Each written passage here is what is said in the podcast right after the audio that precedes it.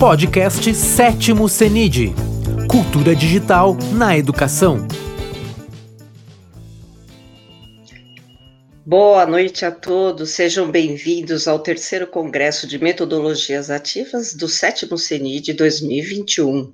E hoje nós temos a nossa querida convidada, a professora Margarete Ticianel, que estará conosco com a palestra A Metacognição no Processo Avaliativo dentro do Ensino Híbrido. Né? Eu vou falar um pouquinho da professora Margarete, né? Ela é mestre em Linguística pela USP, especialista em Educação Moderna, Metodologias Ativas, Gestão do Currículo, do currículo Escolar, coordenadora pedagógica da Escola Pública de São Paulo, professora de Língua Portuguesa e Produção de Texto da Rede Particular, com experiência em gestão pedagógica da Diretoria de Ensino de São Bernardo do Campo e formação de gestores e professores da rede pública nacional, tá? Então, com vocês, agora eu deixo a palavra para a professora Margarete, né? Ou mais conhecida como Margot Tizianel, Margot, né? é. Margot, minha amiga, tá? Fico muito feliz que você esteja conosco né, desse evento, né? Boa noite a todos. Boa noite, Elaine. Boa noite novamente, né? Boa noite Boa a noite.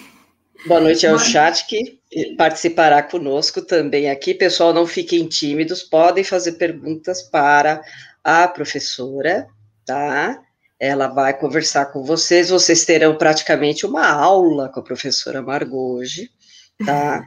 Então aproveitem, né? Porque ela tem bastante coisa para passar para vocês, tá? Então aproveitem. E não se esqueçam que vocês têm 30 dias também para é, degustarem tudo o que tem dentro deste mega evento, né? Do CENIT. Tá, então aproveitem, né? A Margot mesmo a gente estava conversando, né? Já se preparou, né? Para já, já é, pôs na agendinha, né? Para para pegar tudo. tudo é Não, esse é o momento, né, Verônica? Esse Não, é aqui é o momento de, é, como a gente fala, que o professor precisa se inovar, se atualizar, é o momento aqui dentro. Com né? certeza. Né? Assim, olha, é o momento, porque tem de tudo de tudo. tudo. Tá. E pessoas maravilhosas, né, que nos inspiram, que estão conosco há muito tempo, que a gente tem estudado, é, são pessoas incríveis e que a gente tem realmente que estar junto. Né? Então eu acho que é necessário mesmo a gente ter eventos como esse nesse momento que nós estamos vivendo. É, eu queria agradecer muito por, pelo convite de estar aqui falando sobre algo que todo mundo me conhece aqui, não sei se vocês aqui que estão aqui presentes, mas quem já viu as minhas lives com o Masterclass com a Verônica, tudo, já sabe que meu, meu calcanhar de Aquiles é a avaliação e que eu tenho que, assim, eu tenho desbravado essa avaliação e esse momento é muito específico para a gente pensar nisso, né, Verônica? A gente tem que eh, entender essa transformação, essa transformação educacional de uma forma contundente. Então, hoje a gente vai pôr um pouquinho a mão na massa, cabecinha para pensar em como que a gente pode acompanhar essa revolução, né? Como que eu vou poder é, acompanhar essa transformação pensando nesse novo nesse novo aluno, nesse novo papel que nós teremos, não só no processo de aprendizagem, mas também no processo avaliativo. Então, é, é bem por aí que a gente vai seguir hoje. Muito obrigada mais uma vez. Isso.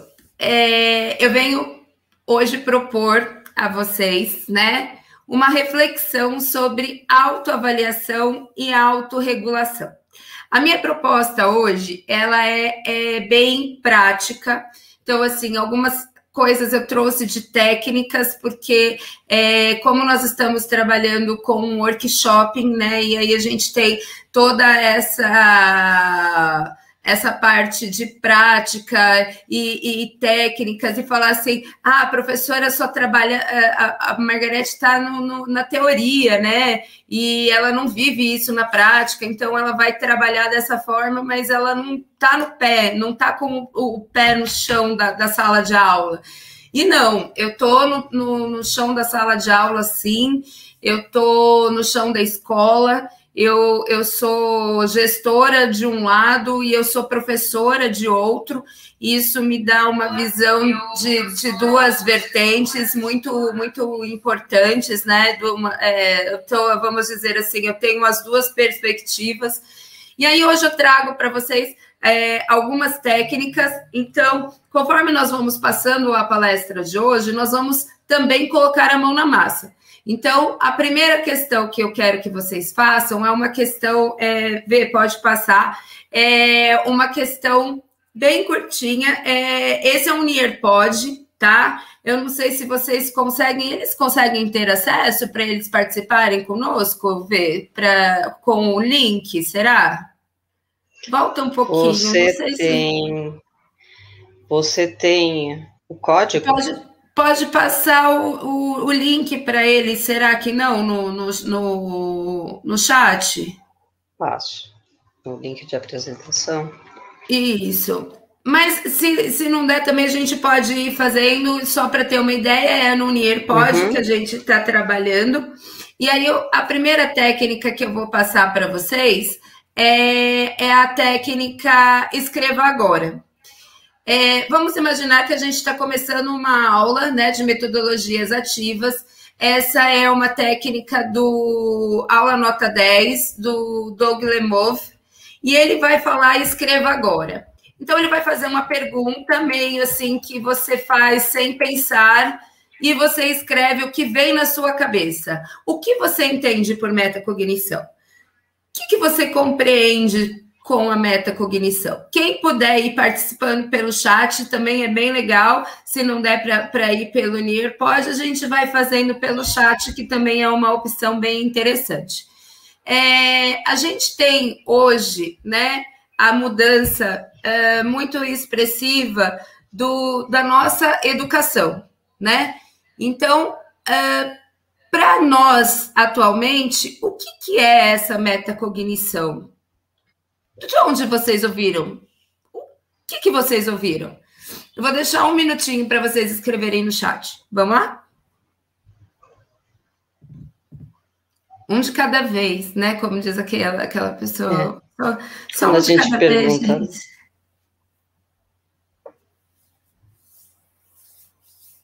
Rapidinho algo simples. Não precisa ser muita coisa, não. Não precisa de dissertar, é só assim, o que, que vocês acham que é uma metacognição? O que, que vocês já ouviram falar sobre metacognição? O pessoal tá tímido, hein? Tô vendo. Quase Nossa. ninguém participando. Eu vou chorar. Muito bem, a Cíntia, obrigada, ah. Cíntia, pela presença. Ah, Cíntia! Bom. Conhecimento sobre o processo de aprendizagem. A Camila também trouxe, né? É um processo de tomada de consciência do nosso processo cognitivo, de modo a guiar a sua operação. Isso, é isso mesmo. Você tem uma consciência, é uma consciência daquilo que você uh, está fazendo, de como você trabalha, de como você conhece. Uh, como que eu posso dizer? Como que você constrói, né? Então você tem uma consciência de como você constrói o seu conhecimento. Então, o primeiro passo, a gente diz de uma de, da metacognição é você auto se conhecer, né? E aí você fala assim, mas Margarete, o que, que tem a ver isso com o ensino híbrido? Né? Que, qual é a relação disso? Pode passar, ou, ver. A questão é a seguinte, né? O ensino híbrido ele traz consigo algumas questões que, que nos levam a mudanças de papéis, né? Então, uh, por exemplo, no ensino híbrido, como a gente vem falando sempre na questão da meta na, na, nas metodologias ativas, o professor passa é, completamente do, de uma visão uh, que é o centralizador, né? e ele descentraliza, né, completamente a, a sua função de eu sou detentor do saber. Não, eu vou mediar, né? Eu vou uh, levar adiante, eu vou uh, dar caminhos para que ele alcance. Ótimo. E isso realmente é uma descentralização dentro do processo. Muito bem. É, e aí, a gente chegou num ponto bem interessante, né?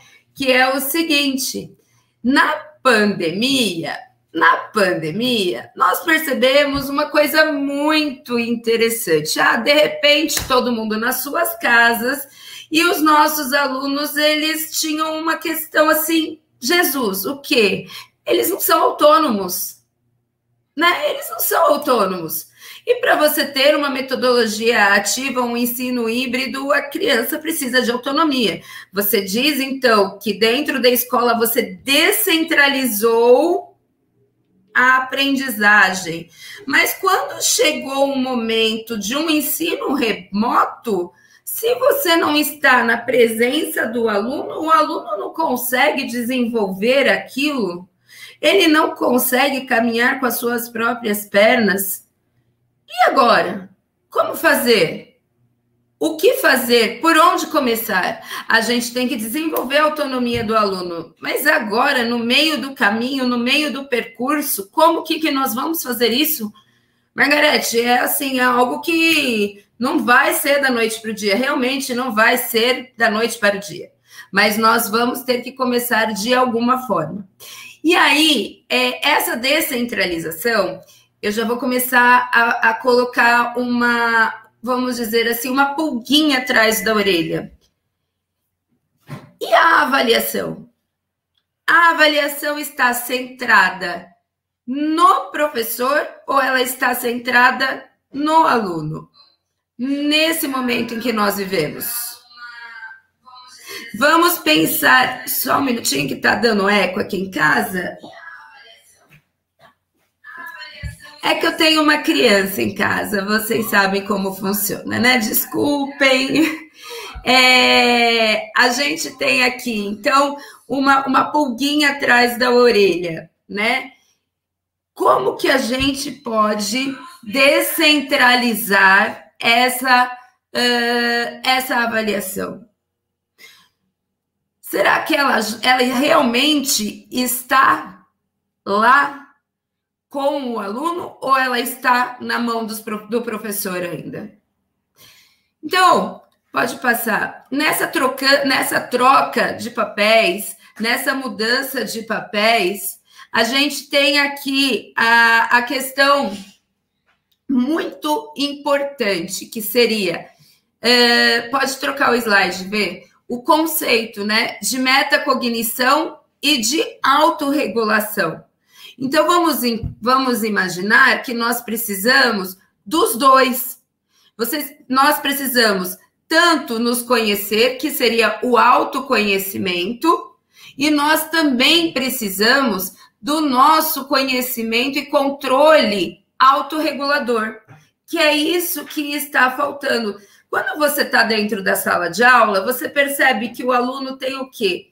Uma falta de gestão de tempo, o aluno não consegue se organizar na questão dos estudos, mas e agora, como fazer isso? Existe fórmula mágica para que a gente consiga desenvolver essa metacognição? A gente tem fórmulas mágicas para que a gente consiga uh, colocar essa pessoa como realmente um, um, um ser ativo dentro de um processo de construção de conhecimento, com uma metacognição acionada e de forma plausível? Então, gente, essa é a grande luta, né? Essa é a grande luta. Então, eu tenho, eu tenho estudado muito, né? Eu venho trazendo uh, muitas experiências para a sala de aula para é, demonstrar que um dos primeiros passos para a autonomia do aluno é que ele tenha essa metacognição ativa, aflorada e é, sendo executada a todo momento na vida dele. Isso é possível? Então, a gente está fazendo experiência, né?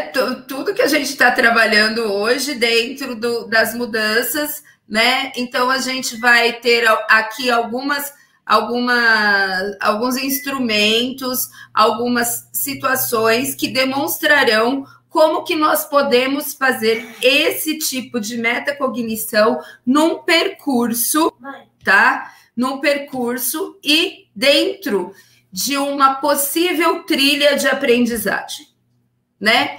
O que nós vamos propor aqui é que o aluno ele consiga, né, uh, desenvolver esse olhar crítico para o seu conhecimento e ele compartilhe com o professor essa corresponsabilização de avaliar.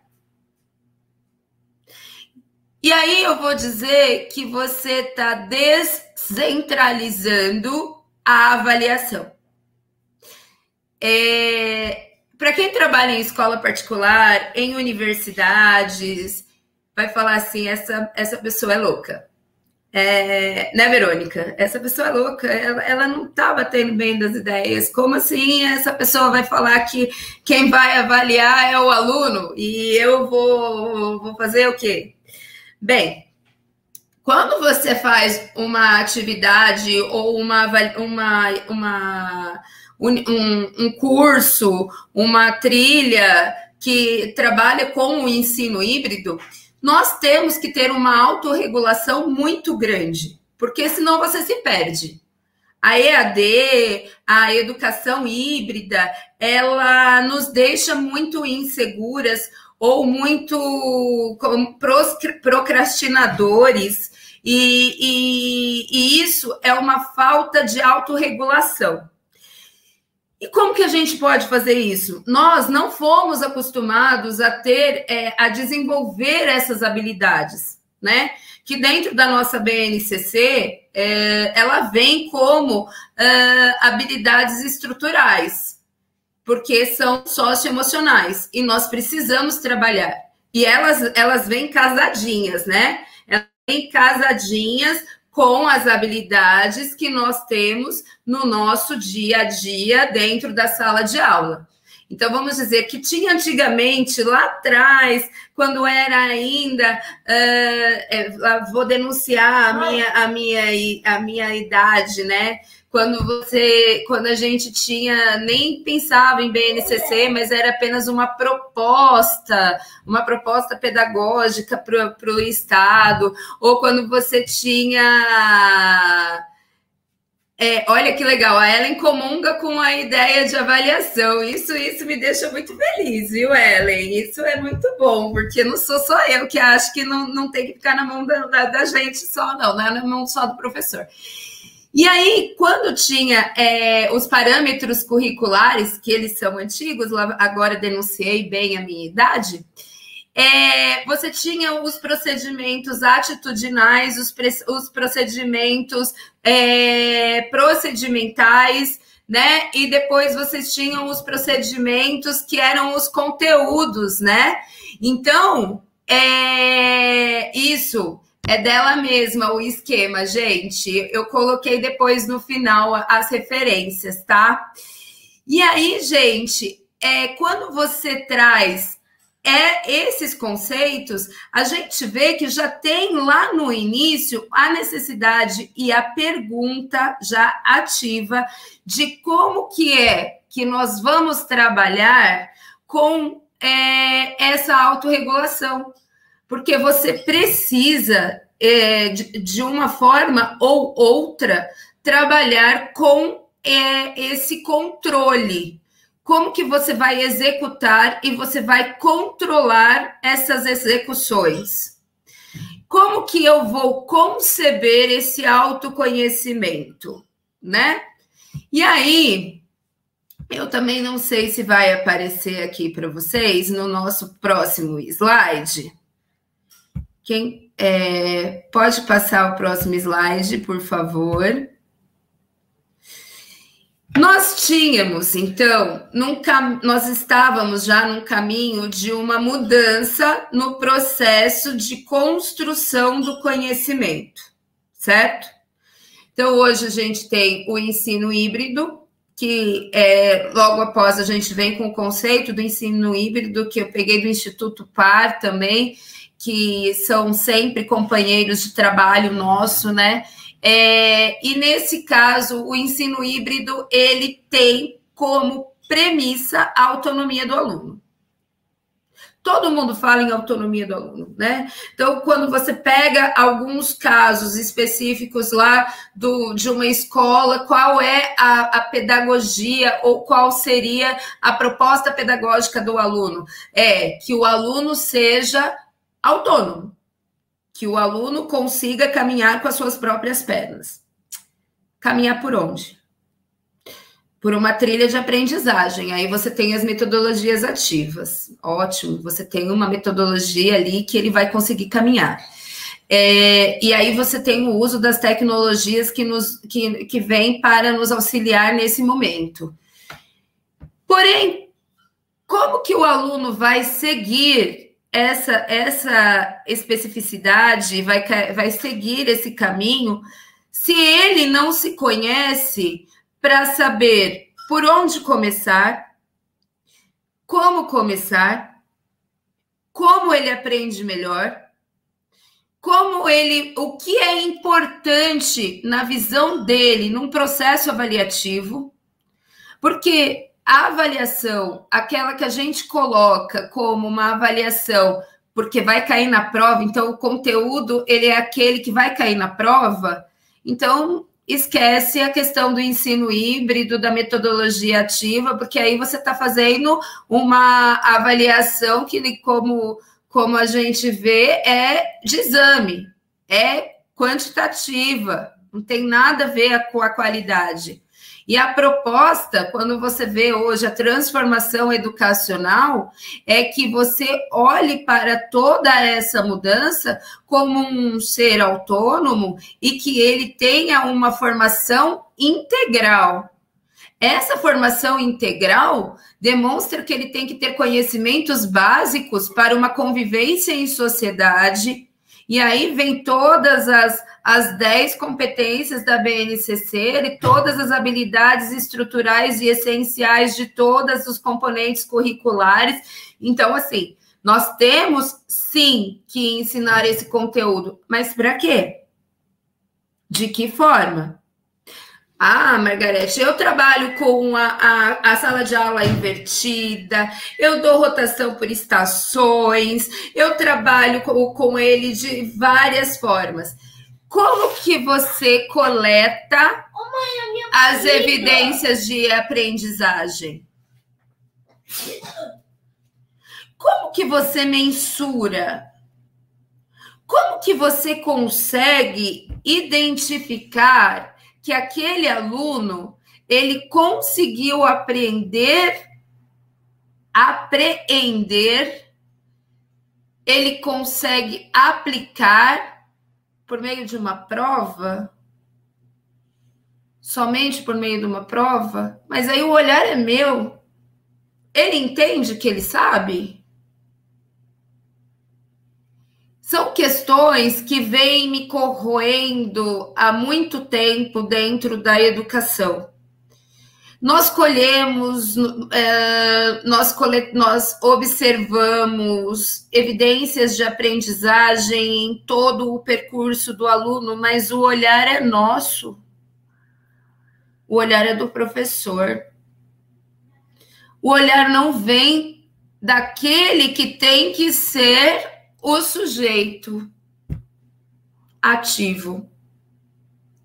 Quando que a gente consegue pegar e mensurar o olhar do aluno para a construção do seu próprio conhecimento. Quando que ele consegue é, essa essa perspectiva?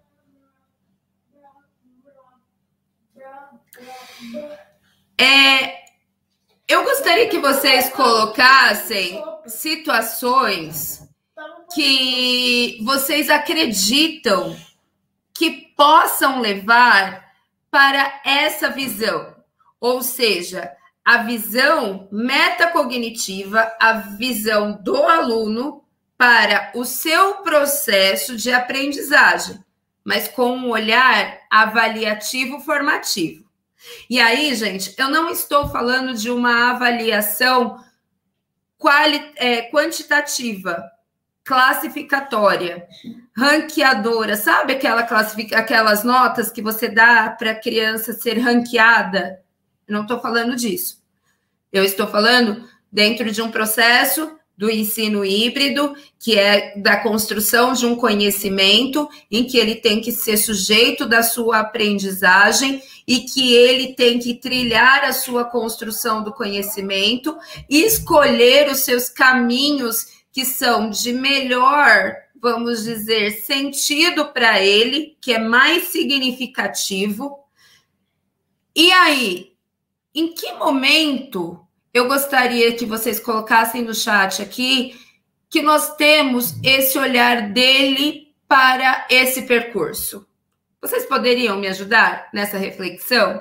Eu sei que dentro do, do, do Nearpod que eu tinha passado, depois eu deixo para vocês até o link direitinho, mas ele, eu acho que ele não vai passar. Eu tinha feito um painel de colaboração. Vê, você pode passar os dois últimos, porque eu já dei uma. Eu falo mais do que, né? O, a, a, o Homem da Cobra e assim por diante. Então, eu queria que você pudesse, pudesse passar, por favor, os, os dois próximos slides, porque no ensino híbrido já falei um pouquinho. E aí eu queria ver se o painel colaborativo ele consegue abrir. Se ele não conseguir abrir, as pessoas não conseguirem colocar, a gente vai. É, eu quero que vocês coloquem aí o que, que vocês acham, né? O que, que vocês pensam? Como que eu posso ter esse olhar? Né? Como que eu posso ter essa perspectiva? Quem pode começar? Quem pode dar alguma ideia? Quem pode trazer alguma experiência de como trabalhar esse olhar? Pode passar, Vê. Vou esperar um pouquinho o pessoal colocar.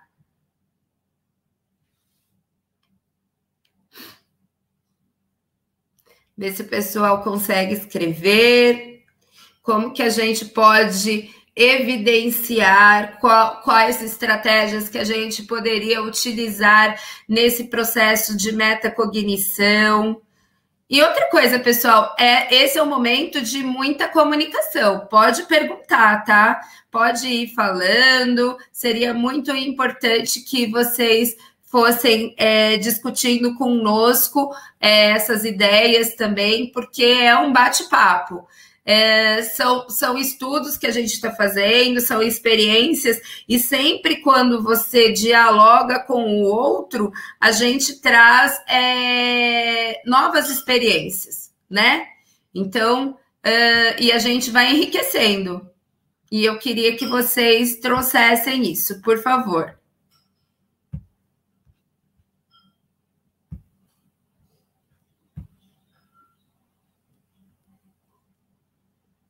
Ninguém?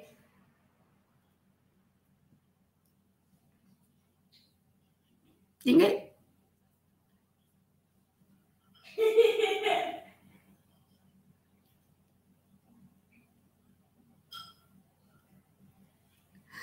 Vê, acho que o povo dormiu.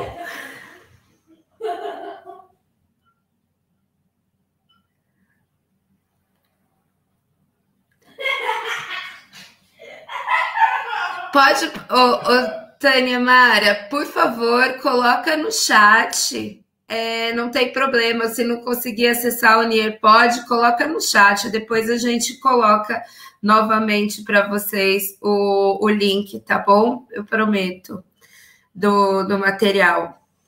É, qual,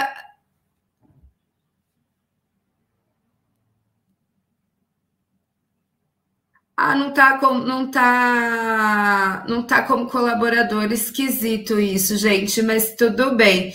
Dá para vocês colocarem para mim aí o, as ideias que vocês trazem é, no próprio chat do YouTube, quem estiver, quem estiver participando, quem puder colocar aí a sua, a sua, a sua perspectiva, como que vocês podem é, vislumbrar essa visão do aluno, como que eu posso vislumbrar a visão do aluno ou identificar a, a, a, visão dele sobre o processo dele e dessa forma ter uma corresponsabilidade, uma corresponsabilização de avaliação nesse processo do ensino híbrido.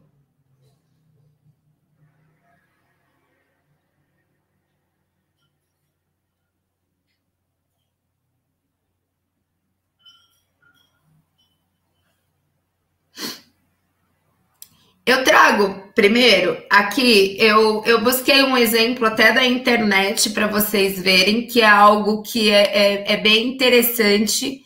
É, aqui eu tenho uma rubrica, uma rubrica simples, né?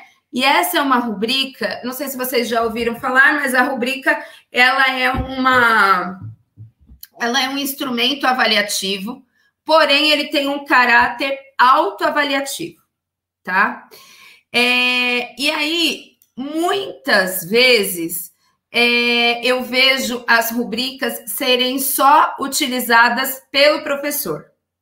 Então, o professor dá a sua, a sua, a sua atividade, coloca a rubrica que vai ser utilizada, né? E só ele coloca o parecer dele. E aí eu fico assim, né? Mas então, e por que, que a rubrica tem que ser escrita por que, que a rubrica tem que ser escrita em primeira pessoa? Por que, que a rubrica, quando vai colocar nos seus critérios de avaliação, nos seus níveis de construção, você precisa estar com o verbo na primeira pessoa?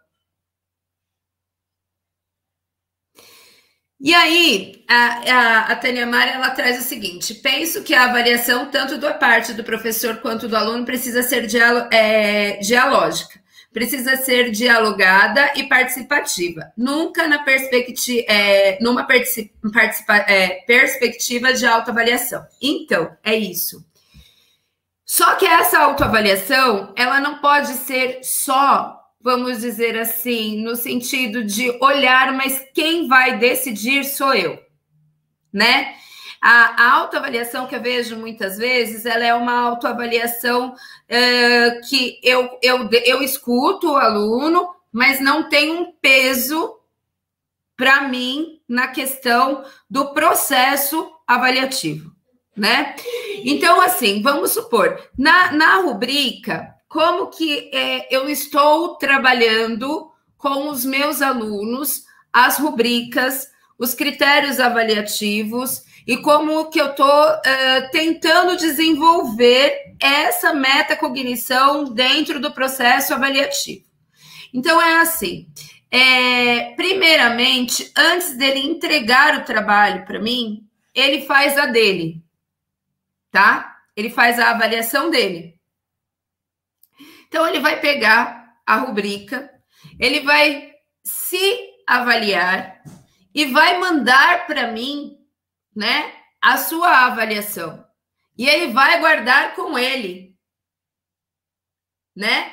É, ele vai guardar para si aquilo que ele acha que, ó, eu tô bem desenvolvido, nossa, eu fiz tudo certinho, fiz tudo maravilhoso, ah, eu tô aqui, ó, mais ou menos. E depois eu vou apresentar a minha visão para ele. E no momento de um feedback, o que, que eu vou fazer? Nós vamos comparar as duas. Eu não vou dizer que a minha vai prevalecer. Eu vou colocar para ele a rubrica e vou colocar assim: olha, por que, que você achou que no item 1, vamos supor que é de atender plenamente uh, a, o objetivo do gênero que. Eu sou professora de português, gente. é, do gênero uh, pedido na proposta, você atendeu plenamente e eu acho que está mais ou menos, que ainda não, ainda falta um pouco. Você meio que mudou aqui a, o gênero, você começou no dissertativo e de repente deu uma, uma escapada aqui para o narrativo. Vamos entender? Aí começa a ter aquela reflexão para que ele entenda o processo de aprendizagem dele. Mesmo na hora que ele preencheu a sua rubrica, quando eu coloco como uma, um confronto a minha rubrica com a dele, ele vai falar: é, a professora tá certa. Não, a professora não tá certa. Eu entendi isso, ela que não entendeu que eu não entendi. Mas aí eu vou falar, mas por que, que eu não entendi? Então, nós vamos criar um processo de metacognição. Porque ele vai ter que entender o que ele entendeu, ele vai ter que mostrar o que ele compreendeu, e eu vou mostrar o que eu, como professora, compreendi. Vocês entendem como é um processo que ele tem que ser com dois e não um?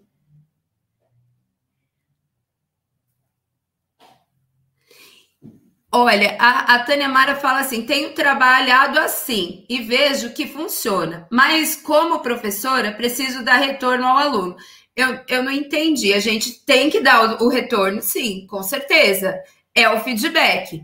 Todas as propostas que vocês verão aqui, elas têm que ter o final com um feedback.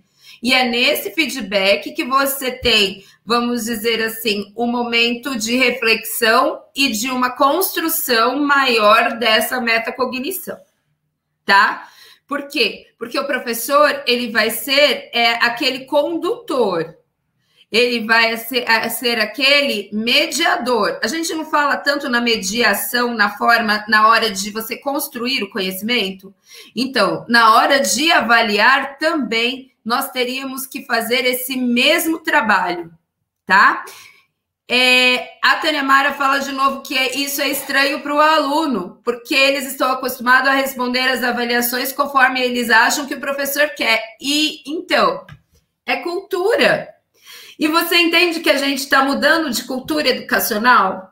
Que quando você fala de um ensino híbrido e uma metodologia ativa, ela não cabe mais é, o mesmo o mesmo processo avaliativo que nós está, que vivíamos até é, até vamos dizer o 2019 vamos eu vou falar 2019 porque no sentido de que veio a pandemia a gente teve que mudar tudo né então assim é que não cabe mais que a gente precisa dessa corresponsabilização no processo no processo avaliativo eu queria passar para mais um exemplo. Verônica, no próximo slide, se eu não me engano, se não, não, corrompeu na hora dessa ida e vinda, eu vou mostrar um exemplo uh, de um portfólio. É, é um portfólio, isso mesmo. Ele é um portfólio virtual com quem eu estou construindo com os meus alunos de sexto ano, tá? Então, é, esse portfólio ele foi construído da seguinte forma: existe um guia, uma trilha, né? Que desde o começo é, essa trilha ela é uma trilha de aprendizagem em que eu proponho para os alunos que eles vão desvendar alguns mistérios daquela leitura daquele texto, né? E aí eles vão colocando o que eles vão descobrindo durante essa leitura. Ah, isso é uma pauta de leitura que eu já trabalho dessa forma, tá? O que é de diferente nesse, port nesse portfólio virtual? Ele vai colocar tudo que ele achou importante no conhecimento dele. Então, ele vai buscar informações que vão além do texto, tá? Ele vai buscar informações que ele necessita para completar aquela parte da trilha, ou seja, ele tem que ser autônomo. Mas ele também tem que entender o que, que é mais interessante para ele nesse momento para compor esse portfólio.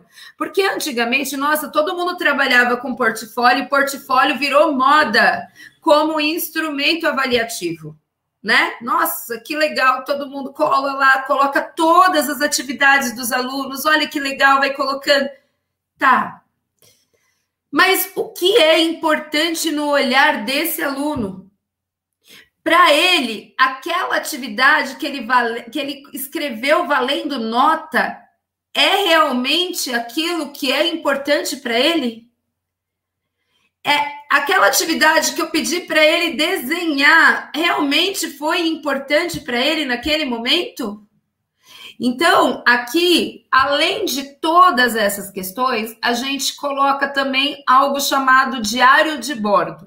O que, que é o diário de bordo? O diário de bordo, ele faz assim, é, cada aula que a gente vai discutir sobre a leitura que eles estabeleceram, que eles fizeram, eles apresentam um pouco do portfólio deles, né? E aí eles vão mostrar para mim assim: olha, professora, hoje a gente vai falar sobre a importância do pai, que a, a, a personagem ela não conhece o pai. E aí eles vão registrar o que nós discutimos em sala e cada um vai colocar o que é importante para ele naquela discussão. Eu estou desenvolvendo a metacognição e a autonomia de registro dele. O que é importante para ele naquele momento da discussão? O que, que vai ficar registrado para ele para que esse conhecimento vá além? Eu trouxe dois exemplos do mesmo trabalho para vocês verem que são, são totalmente diferentes. E cada é, portfólio, porque poderia ser igual, né? Você ah, falaria assim para mim, não, Margarete, mas aí você tem portfólios idênticos e você vai ver que são portfólios totalmente diferentes. Eu tive aluno que começou com a, com a capa do livro e teve aluno que copiou, que, que trouxe a, a, a, a foto da autora.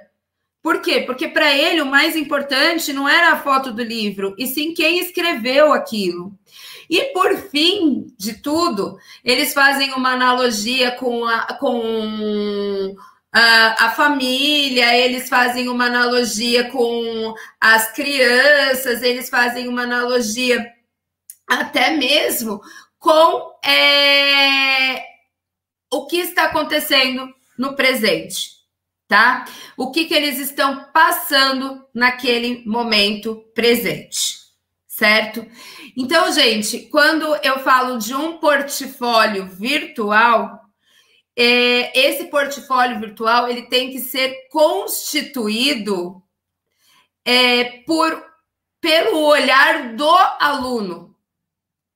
Ele, esse portfólio ele não é constituído pelo olhar do professor. Não é o professor que escolhe as atividades mais bonitinhas para colocar lá. Não é o professor que vai colocar a, a, a sua uh, a sua cara naquele trabalho. As evidências de aprendizagem são buscadas, são é, elencadas, são selecionadas. A gente fala que é mais ou menos como uma curadoria eles fazem uma curadoria da aprendizagem deles, mas não eu. Não é o olhar da Margarete, não é o olhar da professora Margarete, é o olhar do aluno que vai lá e que vai compor essa uh, é, esse portfólio virtual. Então, uh, esse, esse é mais um exemplo, né, que a gente trabalha. Esse trabalho ele é feito com os sextos anos, tá? Ele é esse é um trabalho com os sextos anos. Uh, eles fazem é, esse tipo de trabalho uma vez, duas vezes por período, e, e eles estão começando a entender que quem constrói o processo avaliativo é o professor com eles, tá? Eu trago mais um exemplo, que é a técnica de autoavaliação dentro de uma sequência didática, que o nome dele é mais um, vê. Que o nome dessa técnica é tabela CIAR. O que é CIAR? Saber, investiguei, aprendi e refleti. Então vamos dizer que no começo de uma sequência que eu vou, vou iniciar com os meus alunos, né? Eu vou perguntar para eles: o que você sabe sobre tal assunto? Sabe aquela questão de conhecimentos prévios? Ok, eu vou pegar e eu vou pedir para ele registrar. Pode registrar onde? Esse daqui eu fiz é, sobre verbos e eles fizeram, podia fazer no caderno, eles podiam fazer no podia fazer num, é, num aplicativo, podia fazer é, no, no Word, porque eu tinha metade em casa, metade na sala de aula, e a gente está nessa, nessa dificuldade de metade aqui, metade lá, né? E a gente vai fazendo o que pode. E aí eles começam a escrever. Bem, eu sabia que existia um tal de infinitivo, e aí depois eu assisti uma videoaula de um tal de professor Nosley, e aí você já vai começar a entender que eles têm canais específicos de busca para aprendizagem deles. Mas eu vou recuperar isso. Eu vou chegar para ele e vou falar: olha, tá vendo? Você precisou, você investigou, você observou mais o que? A apresentação na sala de aula da professora. Ou você achou melhor buscar outras videoaulas de outros professores para sentir mais fácil? Ou, por exemplo, você trouxe para cá uma outra abordagem que foi uh, a própria leitura da sua apostila. Mas cada um respondeu de uma forma diferente. Por quê? A gente não fala tanto de um ensino personalizado. O ensino personalizado só se dá a partir do momento que eu sei como eu aprendo melhor e por isso meu professor também saberá como eu aprendo melhor. Como eu melhor tiro as minhas dúvidas e como melhor eu poderei levar isso de, é, para que o meu professor consiga me ajudar.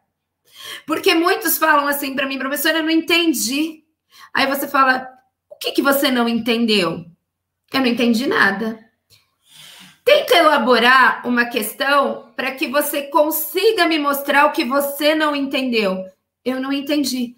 Porque esse, esse processo de metacognição deles é, não está é, é, está tão estagnado que eles não conseguem nem identificar qual que é a principal dúvida deles.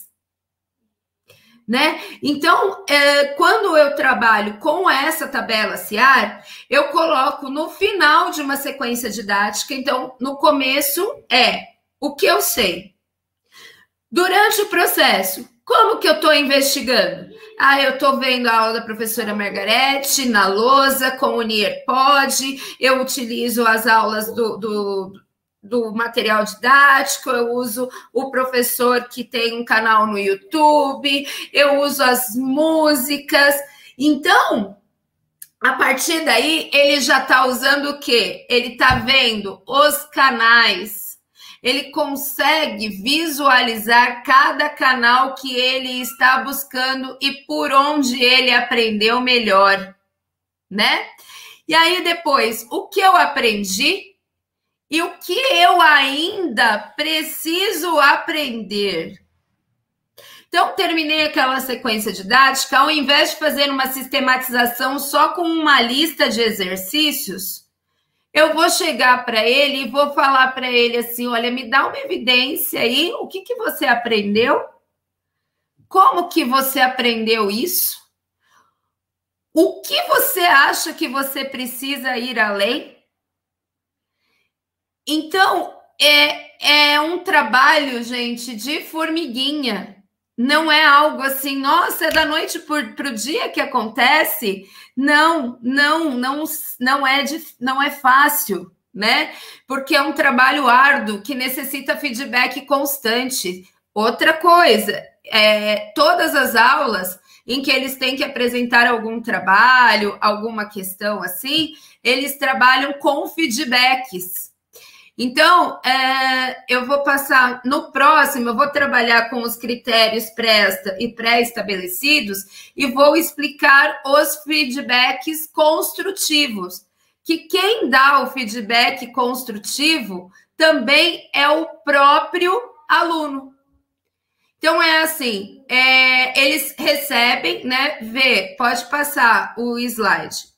É, ele, ele passou, né? Eu passei uma atividade de produção de texto com eles. Na verdade, é, aqui eles estavam fazendo uma, um, um início de uma resenha crítica, de um comentário crítico.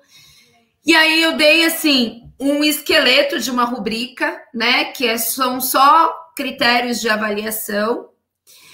E aí eles vão começando a pontuar para mim, né? Então, eles vão fazer o texto deles. Toda a primeira escrita eles escrevem, aí eles são uh, levados à autoavaliação, tá? Eles necessitam fazer a autoavaliação. Quando eles colocam a autoavaliação deles, eles percebem que para reescrever texto, ele tem que melhorar algum critério. Ele tem que mudar algumas questões que os textos não estão uh, bons, que os textos não estão legais.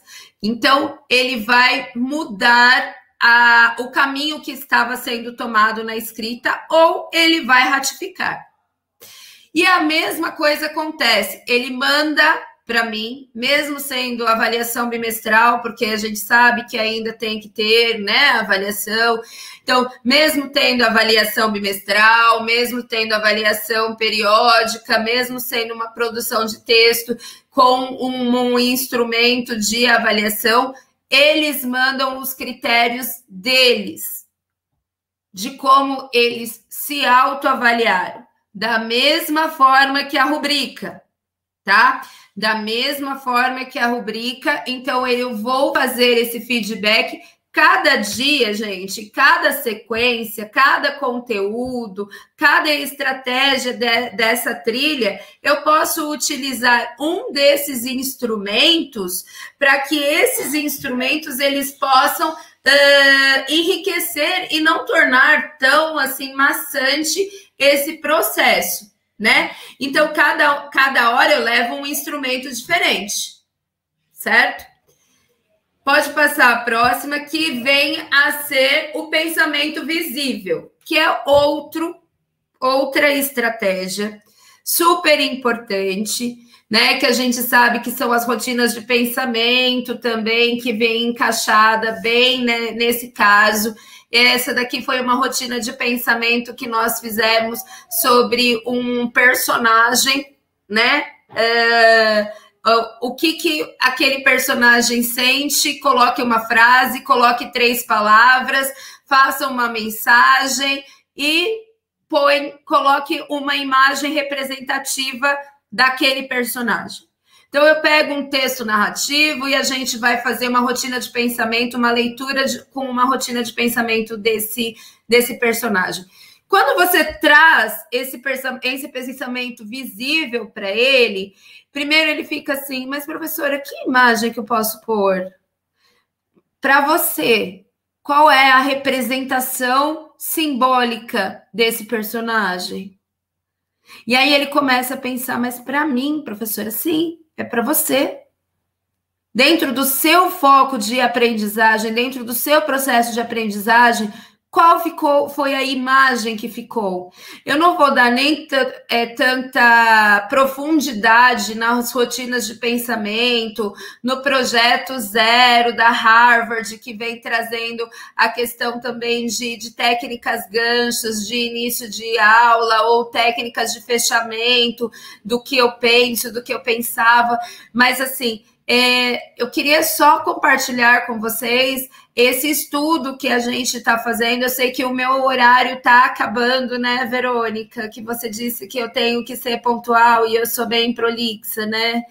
Então, Verônica, me ajuda, por favor, a dizer a questão do horário, quanto tempo ainda eu tenho.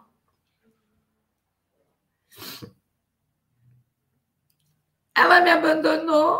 a Verônica teve que acompanhar já a próxima palestrante. Nós estamos exatamente no momento de encerrar, mas pode, pode utilizar ainda um tempinho final. Cinco minutinhos, cinco minutinhos. É, eu vou pedir só para passar mais um. Mais a gente um... fez uma troquinha aqui. Uhum. Esse aqui? E... Não, não, o anterior, que é okay. eu vejo, eu penso e eu me pergunto. Isso. Então, aqui, gente, é, eu estou trabalhando agora o ECA com eles, né? E aí eu trouxe um, um gibizinho da turma da Mônica.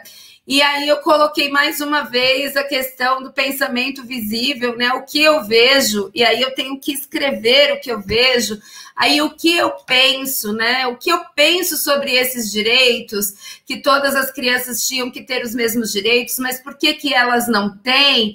Então, é, e aí eu me pergunto. Isso já vai também instigando esse processo de metacognição. Todas essas atividades, elas compõem essa cooperação no processo avaliativo, tá? É, ele é estruturado, como eu disse para vocês, é, na cooperação e no feedback. É, com, é depois do feedback que a gente tira uma nota, porque a gente ainda tem que colocar uma nota em cima disso, mas é depois do feedback da comparação dos dois é que a gente vai é, ter uma nota e aí sim a gente vai criar trilhas personalizadas para que o aluno descubra e melhore aquilo que está precisando melhorar. Com qual objetivo, gente? O objetivo sempre de que é o aluno é que tem que entender o seu processo para que ele tenha uma autorregulação e, dentro da sua autorregulação, ele consiga se autoavaliar. Entender quais são os caminhos que ele tem que seguir, quais são os, os uh, como que eu posso dizer, quais são as trilhas, os mecanismos, os recursos que ele pode e ele tem que buscar para construir o seu conhecimento. Eu agradeço demais. Eu tinha mais coisas para falar ainda, tenho muito mais coisas para falar. Queria ouvir muito mais vocês, né? Queria ter essa oportunidade de ter uma troca maior, né, com vocês é, desse, desse trabalho que a gente está fazendo, dessa constituição, desse no, dessa nova é, visão mesmo, dessa nova aprendizagem. Então, assim, eu queria muito ouvi-los mais, mas eu agradeço de coração a presença de todos. Muito obrigada pela parceria e foi um prazer estar aqui com vocês. Eu espero que tenha é, sido importante e que a gente possa pensar juntos nesses novos caminhos que nós estamos vivendo. É isso. Muito obrigado, professora. A gente realmente está com o tempo apertado. Já convido todos a que quiserem acompanhar a próxima palestra. A gente já está aqui com os próximos palestrantes também.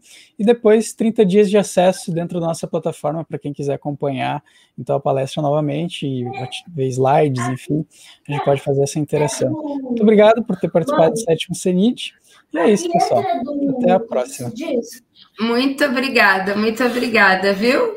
Tchau, tchau. Até. Este podcast foi produzido pelo GPID Grupo de Pesquisa em Cultura Digital da UPF, em parceria com o Núcleo de Música, projeto de ensino do IFRS Campo Sertão. Composição de trilha sonora Felipe Batistella Álvares.